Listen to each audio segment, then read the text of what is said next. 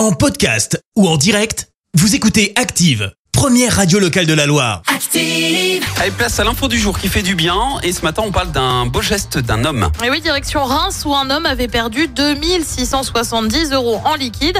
C'était le 21 mars dernier. Une somme perdue sur le parking de la clinique alors qu'il venait de déposer sa femme sur le point d'accoucher.